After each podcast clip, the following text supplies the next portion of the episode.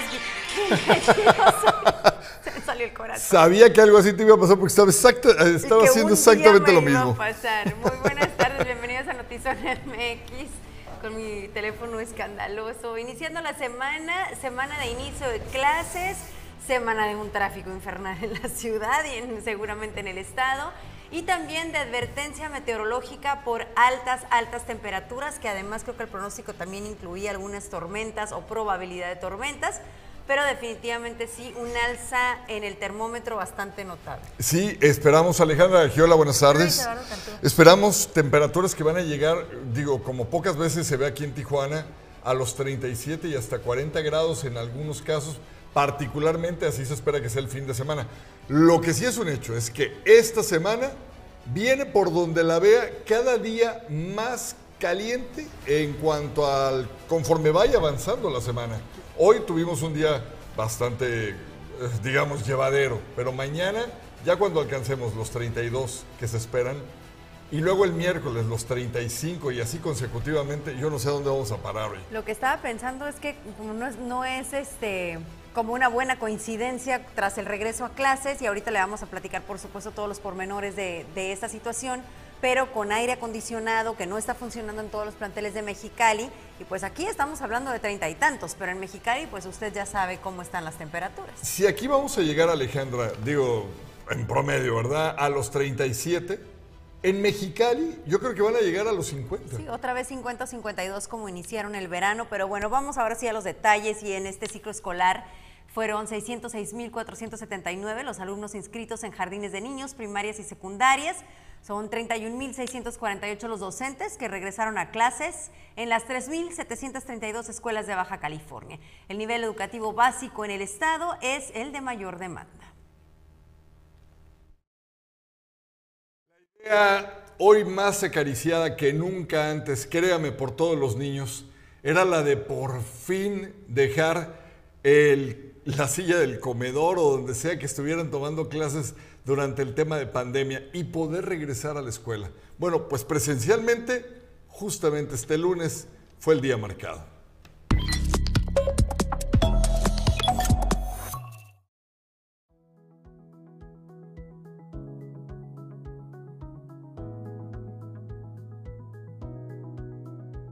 Regreso presencial a clases en Tijuana se dio entre conflictos de padres de familia por escuelas vandalizadas, falta de maestros y menores que no quedaron en un espacio en un plantel público gratuito. Autoridades estimaron que fueron alrededor de 200 grupos los que no cuentan con maestros en la ciudad, afectando alrededor de 7.000 estudiantes y 11 escuelas no pudieron arrancar clases por vandalismo. Así lo señaló Miguel Alfredo Nuño García, delegado de la Secretaría de Educación en Tijuana. autoridad aperturar son esas 11. ¿No? Sin embargo, ya están propuestas para hacerse atendidas. Y ahorita tenemos ya nada más el dato 54, 54, que en este proceso se están llevando a cabo los trabajos y dentro de ellas ya, se están, ya están en las clases. Sin embargo, ahí podríamos considerar que son escuelas que fueron algunas vandalizadas, que fueron algunas este, robadas, ¿no? Pero son y se están trabajando en este momento, pero que no ha, no ha impedido eso que los niños regresen a clases, ¿no? La señora Alejandra Mesa acudió con sus dos hijos de quinto y segundo de primaria. El más chico no tuvo maestros y fue regresado. El menor nunca ha acudido a ningún plantel educativo, pues le tocó lo más fuerte de la pandemia. No sabe nada, o sea, no sabe, hay muchas cosas que no lo sabe ella porque ella no había venido ni en el kinder, le tocó, le tocó el último, no, bien poquito, o sea, fue pandemia y se acabó. Y apenas entró el año pasado, pero bueno, este año que terminó el curso, pero fueron poquitos meses. El niño Gael Alberto llegó a la puerta de la escuela y se enteró que no entraría a clases porque su grupo no tenía maestro. Por dos meses estuve muy aburrido, ya quería entrar y ya no tenemos profesor. Tenemos que esperarnos a que consigan otro. Mientras que la señora Cintia Martínez es tía de un menor que busca espacio para primero de primaria, pues educativamente han sido años difíciles por el atraso escolar que enfrentan.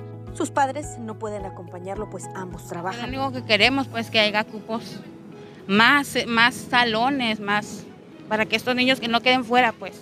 Pese a los contratiempos y quejas de padres de familia, la mayoría de las escuelas reabrieron sus puertas para clases totalmente presenciales después de tres años de pandemia. En Tijuana regresaron a clases 332.385 alumnos. Solo 7.000 tuvieron contratiempos por falta de maestros o escuelas vandalizadas. Y de los 1.517 escuelas del nivel básico, solo 11 no pudieron reabrir sus puertas por contratiempos. Con imagen de Daniela Ayala informó para Notizona MX. Ana Lilia Ramírez. Pese a que en la última mañanera la gobernadora Marina del Pilar eh, señaló que ninguna escuela se quedaría sin aire acondicionado, tal y como les decía hace unos momentos, en este arranque faltaron por instalar alrededor de 400 aparatos en el mismo número de salones de escuelas de Mexicali. Durante atención a medios señaló que se debió a atrasos de proveedores y que no hay en existencia. Espera en las próximas semanas se regularicen. Mientras tanto, los menores arrancaron con temperaturas me parece que insoportables en la capital. Con el regreso a clases, la verdad es que me desperté pues muy emocionada porque esperemos que sea un gran, gran ciclo escolar, que, pues, que sea de los mejores en la historia de Baja California. Voy a estar muy atenta de manera muy personal, vamos a estar dando seguimiento. Eh, vamos muy avanzados con el tema de los aires acondicionados, están instalando, hay algunos proveedores que lamentablemente no, no entregaron a tiempo los aparatos y por la demanda que ha habido pues durante los últimos meses, pues no crean que hay tanta oferta. Entonces hemos batallado un poco con eso, pero bueno, de manera personal le pedí al secretario que él directamente busque con todos los proveedores que tenemos en Baja California que nos puedan surtir y revisar con oficialidad mayor qué podemos hacer para activizar los trámites, ¿no? Este, también hay un tema ahí de procedimiento, pero lo más importante es que nuestros niños cuenten con las condiciones para poder tomar sus clases. Estoy platicando con el secretario también para encontrar la manera de a lo mejor juntar a los primeros en un salón que cuente con el aire acondicionado, juntar a los segundos. Entonces, bueno, este, eh, generar las condiciones para que todos tengan salones dignos con las condiciones aptas para que puedan recibir sus clases. Hasta derecha, David, el tema gobernadora de los maestros, ya nos comenta que el tema del CTLC. Así es, bueno, ese tema lo trae directamente Gerardo, que eh, bueno, ha estado platicando con todos. Eh, perdón, ha estado platicando con todos los eh, sindicatos y todos los organismos magisteriales con la finalidad de que no haya eh, alumnos, alumnas afectados en recibir pues, eh, sus clases presenciales. En eso estamos, están llegando acuerdos. Oye, y tras llegar a un acuerdo, maestros del Sindicato Estatal de Trabajadores de la Educación de Baja California con autoridades educativas, levantaron el plantón magisterial que mantenían desde el pasado 22 de agosto en el estado y este lunes 29 de agosto regresaron a clases presenciales. Así lo señaló el líder sindical Héctor Lara, quien dijo que dentro de los acuerdos de pago es eh, un plazo máximo al 15 de septiembre.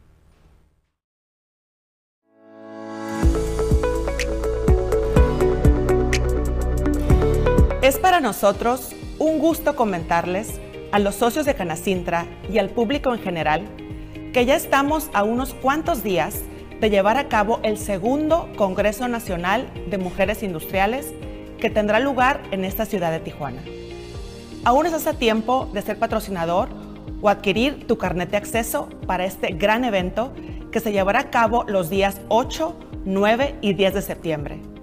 Tendremos seis conferencias magistrales como el caso de la gobernadora de Baja California, Marina del Pilar Ávila Olmeda, que nos platicará sobre los retos de su cargo al frente de un Estado.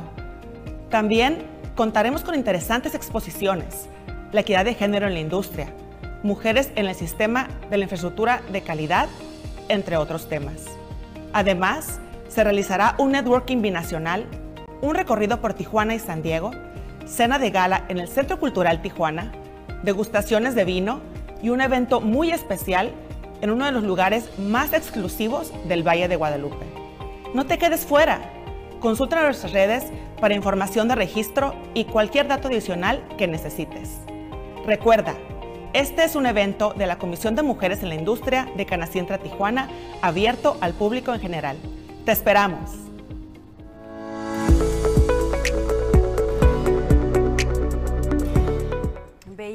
Unas cifras que me llamaron la atención de un incremento en el precio de los útiles escolares de alrededor del 20%, que al final del día derivaba en un 30%, o sea, que aumentaron del año pasado a hoy 20% y un 30% por desabasto. Yo te doy fe. Ah, Sí, Sí, no, no, no, definitivamente. En eso y en el tema de los uniformes y en el tema de las colegiaturas y en el tema, por ejemplo, de esta situación que mucha gente todavía no entiendo por qué no se alcanza a comprender que muchos de los papás que hacemos el esfuerzo por poner a nuestros hijos en un colegio, también ayudamos al sistema educativo, porque no habría Sí. escuelas suficientes públicas para soportar la carga que, despresuri- que despresuriza el, el- el sistema privado. Pero por otro lado, no lo hablamos de nuestro- desde nuestro privilegio, Alejandra. La verdad es que es una necesidad en el sentido de poderles brindar mejores herramientas a los niños, haciendo un gran sacrificio, pero por favor tengan poquita, nada más poquita en el tema de las colegiaturas, el pagar que si esto, que si... ¿Me te podría una larga lista, Alejandra? El otro Y día creo que tú ya lo sabes. que Lili hacía eh, eh, el en vivo de las tiendas de útiles escolares y que veíamos que eran eternas y la gran mayoría de los papás hablaban de no esperar al último momento por desorganizados, sino por no haber tenido el recurso antes. Y, y Canaco da fe de esto y dicen, eh, la realidad es que uno, tras la pandemia, vienen arrastrando un tema de proveeduría. Esto lo han dicho en repetidas ocasiones, no hay insumos suficientes, no están llegando a las papelerías, no están llegando los insumos, esto en el país e incluso en Estados Unidos. Y por otro lado, eh, pues sí, la economía afectada tras la pandemia, que hasta hoy no se logran recuperar y por lo tanto, en una situación ya complicada económicamente y un incremento del 30%, pues es muy, muy difícil. Y justo decía que yo agradezco en este ciclo escolar ya no tener absolutamente nada que ver con el sistema educativo, ya con mi último hijo entrando a la ya en la universidad. Y me están haciendo bullying aquí. Daniela dice que se forran libros para inicio de clases sin formación conmigo. No, yo ya terminé, ya no forro libros. No, Tati, no tengo un negocio ni, ni y me niego a forrar ni medio libro ya. Carla Maravilla, no, no me digas. Hola. Yo estoy segura que la mamá de tus hijos está feliz forrando los libros. Alex Peña, buenas tardes amigos, saludos. Y bueno, padres de familia, háblenos de su experiencia, la conversación es con ustedes, platíquenos cómo les ha ido con la compra de útiles escolares y si ustedes como Luis Eduardo notaron también estos incrementos. ¿Tú crees que, yo, yo les hago esta pregunta, a ver si de los que nos ven también tienen esta situación de colegiaturas en eh, sistema privado? ¿Tú crees que llegue el momento en el que el gobierno, los diputados empiecen a generar también algún tipo de ayuda de que se mantengan a raya los precios y que no se eleven tanto en las colegiaturas? ¿O hay muchos intereses ahí de por medio? Hay muchos intereses y además no creo que sea, que sea viable porque son negocios privados al final del día. Sí, Digo, te no. puedo decir las universidades, Lo ¿no? Los precios de las universidades en nuestro país, de las universidades privadas, son una locura y no, no hay regulación. Lo entiendo alguna. perfectamente, lo entiendo. Eh, eh, o sea, lo acepto con resignación.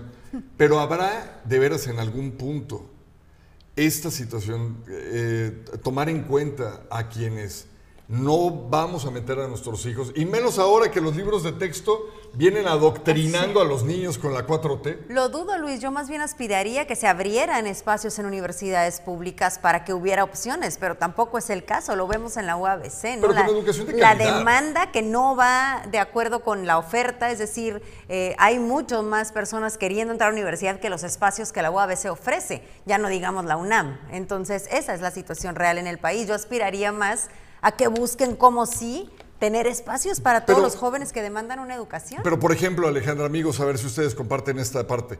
Eh, tú pagas una colegiatura y pagas una inscripción.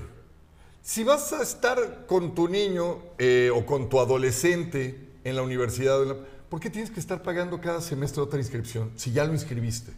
Una. Dos. ¿Por qué tienes que estar llevando que las wipes, que el Lysol, que esto, que el otro, que no viene incluido en las altísimas colegiaturas? ¿Por qué tienes que pagar, por ejemplo, una tarjeta adicional para lo de las computadoras que no viene en la colegiatura? A lo que voy, Alejandra, es que muchos colegios ya encontraron así cómo clavar el, el diente y empezar a desangrar a las familias, que la verdad sí es complicado sacar adelante uno o dos hijos. Y en donde tres. además no hay tampoco otra opción, ¿no? Como dices tú, haces No un hay. esfuerzo, el que tengas que hacer porque le quieres dar mejores herramientas en la vida a tu hijo. Pues sí, pero es lo que te digo, un poquito, ya si no va a haber un control por parte del gobierno, por lo menos, señores de los colegios, tóquense un poquito el corazón y no maten a sus gallinas de los huevos de oro, por favor. Lo veo complicado, Ya pero sé. pues ahí está la petición de Luis Eduardo y nos vamos ahora a la capital del estado, en donde este fin de semana hubo una marcha para exigir, pedir seguridad que llegó hasta el centro cívico.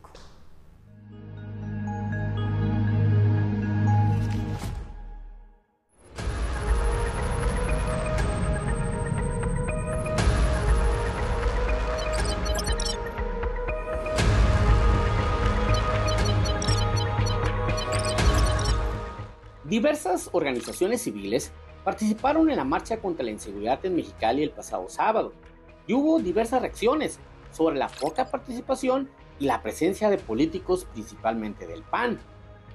Las organizaciones aseguran que todo lo hicieron en 15 días y hay quienes consideran que para un millón de habitantes son muy pocas personas 600 participantes.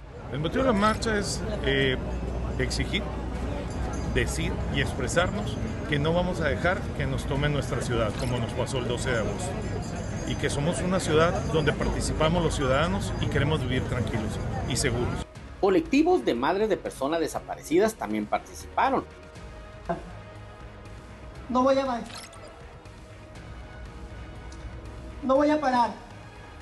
Y voy a seguir tocando las puertas que tenga que seguir tocando para poder encontrar a mi hijo. Lo voy a sacar de donde esté. Exigen a las autoridades poner mayor atención al tema de la inseguridad. dejar salir a nuestros hijos en paz tranquilamente.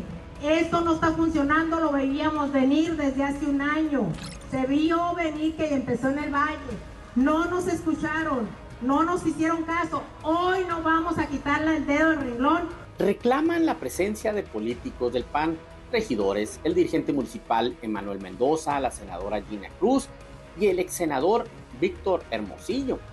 y me da tristeza ver a políticos caminando conmigo aquí. Los quisiera haber visto cuando duramos cinco semanas en el Ejecutivo, mi esposa, mi hija y yo, y amigos. Ahí quisiera haber visto a los políticos La gobernadora Marina del Pilar reconoce que participaron ciudadanos, pero reprocha presencia de políticos. ciudadanos en esta, en esta marcha que auténticamente, que legítimamente salieron a sumarse en un esfuerzo por mayor seguridad, pero también pues hubo este, pues, políticos resentidos que, que acudieron eh, pues, eh, con una finalidad de, de- de lucrar políticamente con la violencia. Hubo ciudadanos, por lo que la alcaldesa de Mexicali dijo que no puede decir que se politizó esta marcha. Digamos que ahí estaba el foco, ¿no? A ver quiénes iban del PAN, para ver si la marcha estaba politizada. Pero también vi, por ejemplo, a las madres buscadoras, que tienen años en esto, y vi sociedad civil. Entonces, sí, es verdad, sí había muchas personas panistas, pero sea como sea, fue una marcha ciudadana, así lo considero. Eh, Con producción de Tarni Hernández para Notizona MX, redefiniendo la información, José Manuel Yepes.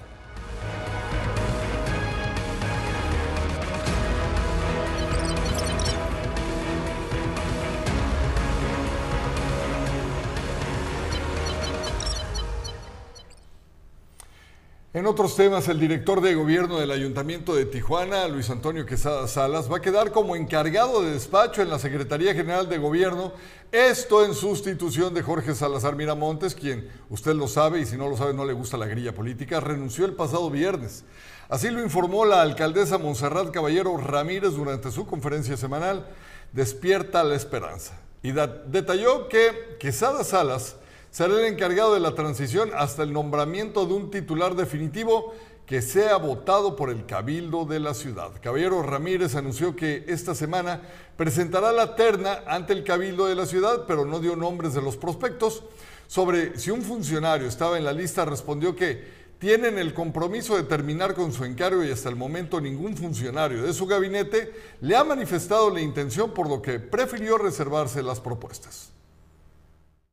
De, eh, el secretario tenía tiempo meditando esta situación, es, es mucha presión estar, estar en, esta, en esta posición. No sé si quiera ser candidato o no, él, sabrá y él tiene derecho, ¿no? Creo que todos los tijuanenses tenemos derecho a participar y a querer este, ser políticos o no.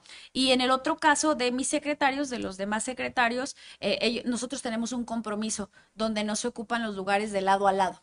Es decir, están haciendo bien su trabajo, van a seguir en sus secretarías demostrando hacer bien su trabajo. Ninguno me ha manifestado las intenciones de querer ser secretario de gobierno. La mayoría de ellos en su momento platicamos y, dijeron que eran los pilares necesarios en educación, en infraestructura, en cada una de sus posiciones. Entonces, por ahí no, no, no he tenido esa, esa comunicación.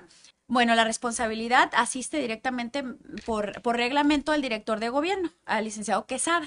Quesada, él va a ser el encargado de despacho porque en su defecto también sería el encargado de la transición, el encargado de entregarle al nuevo eh, las cuentas de, del anterior. Entonces, por eso, por esa concordancia y salud, tiene que ser él. Y la terna yo creo que la estuviéramos entregando probablemente esta semana. Esta semana es, un, es una cuestión necesaria, pero no es urgente porque los, los programas y las cuestiones se siguen manejando y, y yo también las sigo manejando.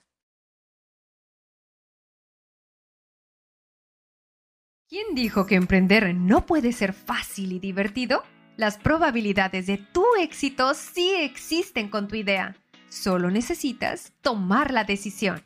Foro Mujer Pyme 2022 On the Way. Un evento que rompe con todos los paradigmas para mostrarte lo divertido que puede ser aprender y hacer crecer tu emprendimiento a través de un juego diseñado para ti. Ponte tus tenis y ven a jugar creciendo. La cita es el 22 de septiembre en Distrito 65 en Tijuana. Ven a aprender jugando. ¡Te esperamos! Bueno, le hemos informado ya en semanas anteriores cómo eh, la mafia controla hasta el muro fronterizo. ¿Quién pasa por ahí, quién no pasa y cobran piso? En este sentido hubo un detenido el día de hoy.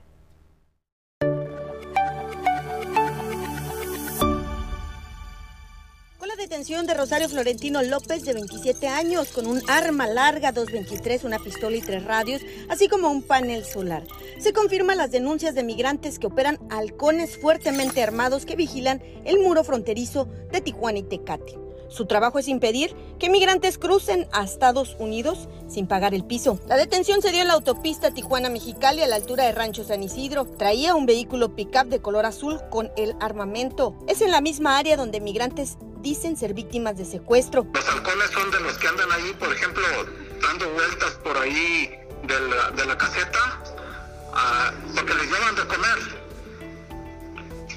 Les llevan sus desayunos, su comida.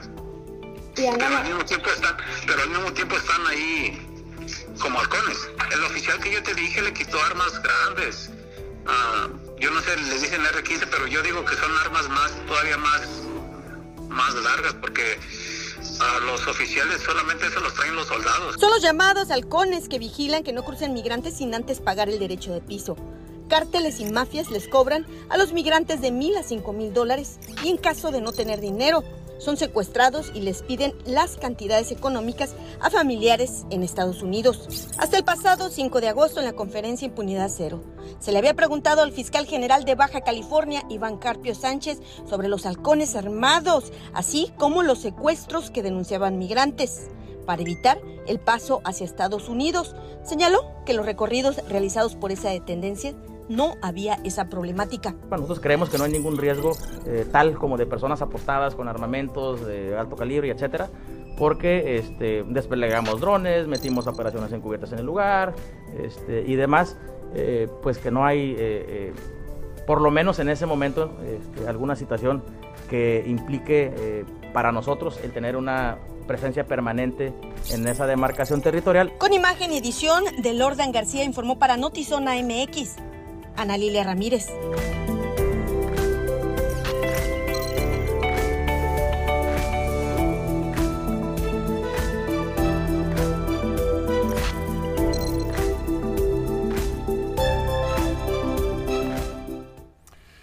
Y de nueva cuenta, el albergue Agape en la colonia Nueva Aurora fue amenazado por criminales que intentaron irrumpir sus instalaciones la noche del pasado viernes y ante la falta de actuar de las autoridades han montado guardias para mantenerse a salvo.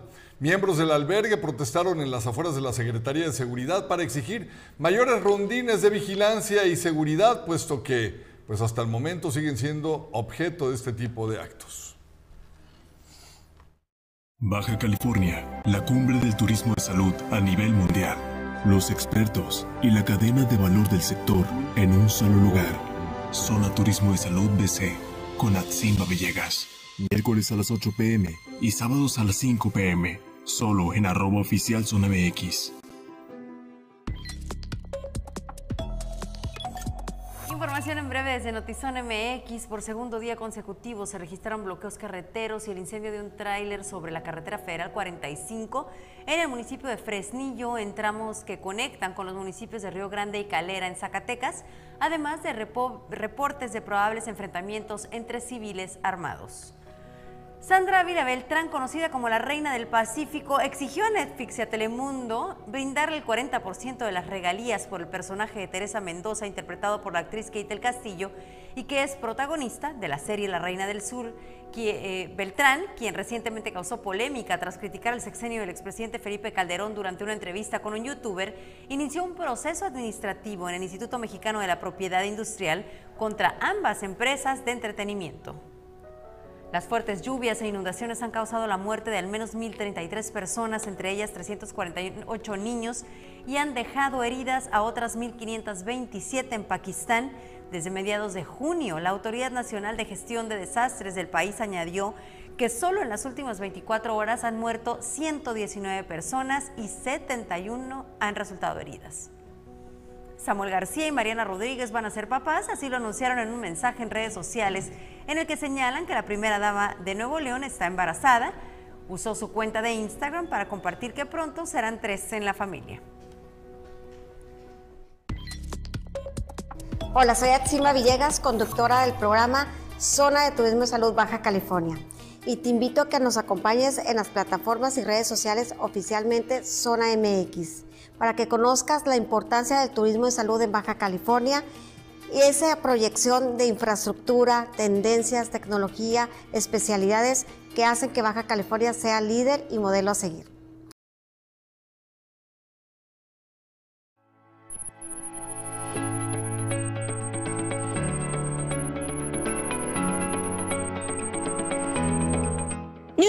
Medical Plaza, el complejo de turismo médico más importante en Latinoamérica, fue seleccionado como finalista en los One Awards 2022 en la categoría de Healthcare, avalando con ello la visión de vanguardia de este proyecto de clase mundial, que se ubica en la ciudad de Tijuana, Baja California. Los One Awards son los galardones más valiosos y reconocidos en el ámbito de la arquitectura y el diseño a nivel internacional, porque promueven la visión actual de los arquitectos creativos de distintas partes del mundo y distinguen los proyectos excepcionales en estos rubros.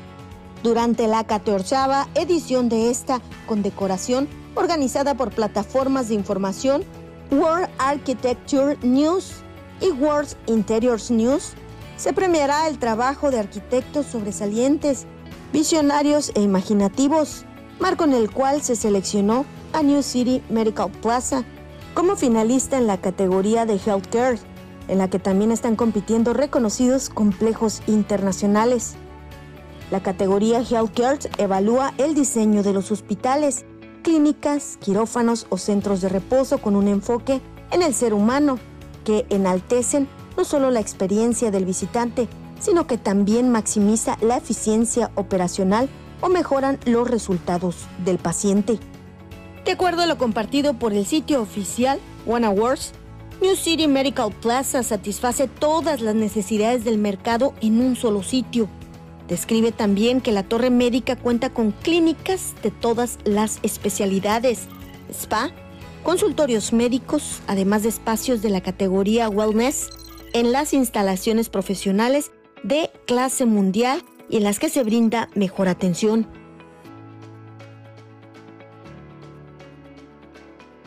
Hola, yo soy Juan Bertó. Y yo soy Cristina Acosta. Queremos invitarlos a ver el nuevo tráiler de Tadeo el Explorador 3, La Maldición de la Momia, que llegará próximamente a las salas de cine. Vive con nosotros esta gran aventura alrededor del mundo para toda la familia. ¿Un sarcófago egipcio?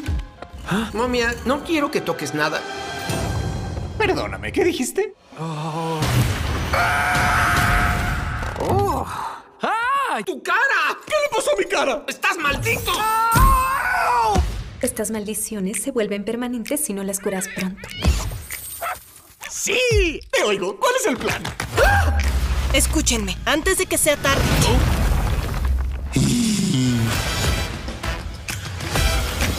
A momia no le queda tanto tiempo. Quiero ir a conquistar el mundo. ¡Vamos a chocar!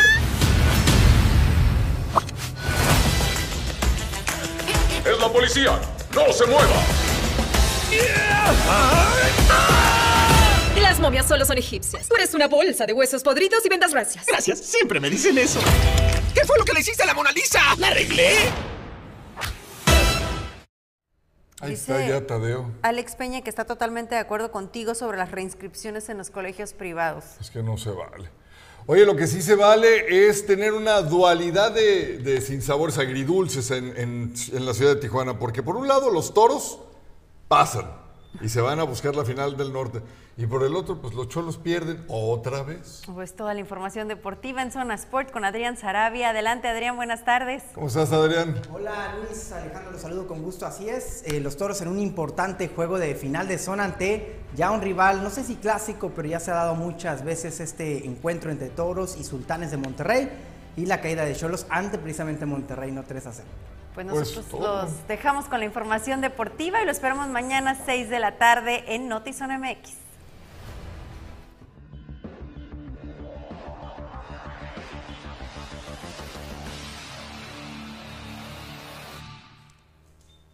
Los saludo con gusto, bienvenidos a Zonas por la otra cara del deporte y como bien lo comentábamos, sí, una dualidad como bien lo decían mis compañeros. Toros le ha ido muy bien a la Liga Mexicana de Béisbol, ellos son los campeones actuales de la Serie del Rey, pero van a tener que enfrentar primero a Sultanes de Monterrey. Repito, no sé si sea un clásico o considerado así en la Liga Mexicana de Béisbol, pero ya se han dado importantes duelos entre estas dos novenas, tanto en temporada regular como en estas instancias.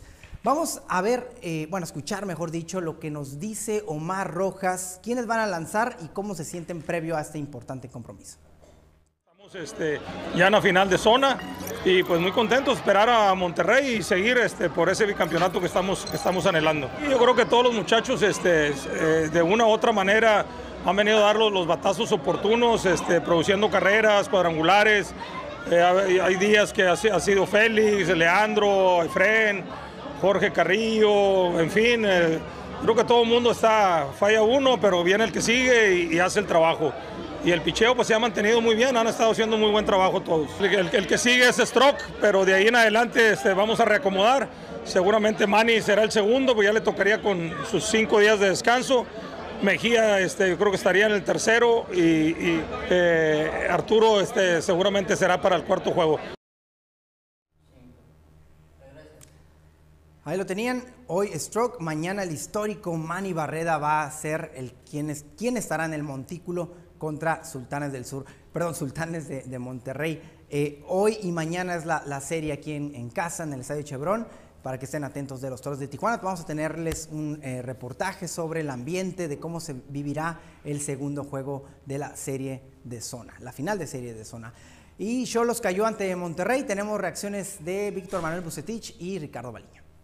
La habíamos tenido, la habíamos tenido nosotros, el remate de Lerto era la de Renato, pero bueno, se nos hizo difícil después poder sostenerlo hasta, hasta el final y, y creo que sí nos costó, nos costó ese, en la seguidilla de partidos que viene teniendo el equipo y jugar tanto tiempo con un hombre de menos. es una ventaja y también creo que, que sí, que venimos de dos expulsiones en los últimos dos partidos que en algún momento impactan en el resultado o en el trámite del partido. ¿no? Fue una semana difícil porque perdimos tres partidos, los tres partidos que tú bien dices fueron en una semana, en un contexto de, de una semana, entonces eh, sí nos duele, sí somos conscientes y creo que la única fórmula que yo conozco es trabajar el doble. Supimos aprovechar muy bien las circunstancias, eh, creo que también se provocó también la expulsión, eso también es algo que el equipo eh, trabajó para tener esa oportunidad y cuando menos ellos a lo mejor hubieran recibido algún gol si no hace el foul. Entonces creo que esa oportunidad que se, que se generó, eh, pues y la insistencia del plantel creo que no se conformó y, terminó precisamente anotando los tres goles y obteniendo un resultado favorable. Ahí teníamos las reacciones de ambos técnicos. Se complica ya el pase a, repechaje de Cholos de Tijuana. Y eh, Checo Pérez, a pesar de, mejor dicho, todavía de que logró un segundo lugar en el Gran Premio de Bélgica, ha sido duramente criticado por la prensa holandesa, de donde es Max Verstappen el líder y el gran ganador de este premio y de muchos más. Pero a Checo Pérez no le ha ido bien con las críticas, incluso se ha dicho que ha sido hasta menospreciado por la prensa europea, en particular en Holanda. Les tenemos un avance de la entrevista de uno de los entrenadores eh, de Jaime Munguía, Noé Álvarez Ostado. Esto es eh, parte de lo que les tendremos en la esquina del boxeo a las 7:15 de la noche. Vamos a ver. Y somos un equipo muy fuerte. ¿eh? Si algo tiene Jaime Munguía es la unión de su equipo. no solamente cada quien tiene su área pero también todos nos tenemos el respeto donde todos aportamos este, en técnica, en todo. Hoy a las 7:15 de la noche la entrevista completa con uno de los entrenadores de Jaime Munguía, Noé Álvarez, que nos habla de cómo realmente está conformado el equipo de Jaime Munguía. Han surgido muchas dudas de este equipo de trabajo y vamos a destaparlas en la esquina del boxeo 7:15 de la noche. También los detalles del entrenamiento abierto a medios de comunicación de Canelo Álvarez aquí en San Diego. Los veo a las 7:15 de la noche en la esquina del boxeo. Esto ha sido todo en Zona Sport.